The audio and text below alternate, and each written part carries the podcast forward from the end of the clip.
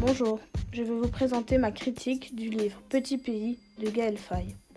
Ma critique sera divisée en trois parties la partie narrative, la partie informative et la partie argumentative. Je vais commencer par la partie narrative.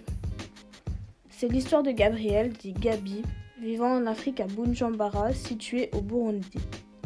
Né d'un père français et d'une mère rwandaise d'origine Tutsi qui lui ont aussi donné une petite sœur prénommée Anna.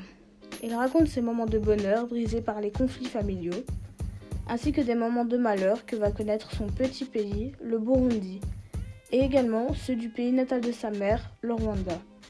Ces deux pays vont en effet connaître des guerres et d'atroces génocides qui dans ce livre vous sera raconté dans la peau d'un enfant de 10 ans seulement. Je vais passer à la partie informative.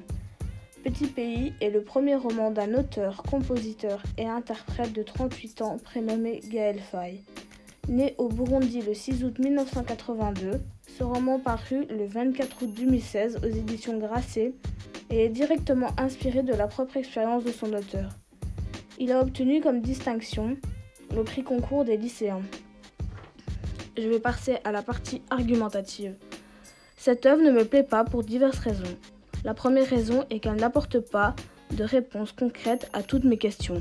Par exemple, on ne sait pas ce que sont devenus tous les personnages cités dans le livre, seulement ceux de quelques personnages.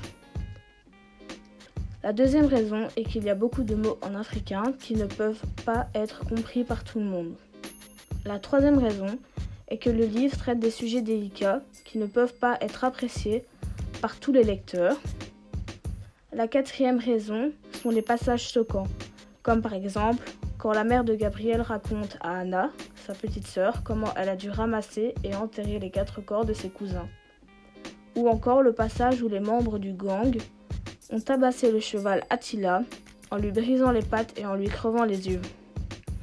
Ou encore quand ils ont enfermé un des assassins du père d'Armand dans une voiture qu'ils ont ensuite enflammée. Je vous remercie de m'avoir écouté.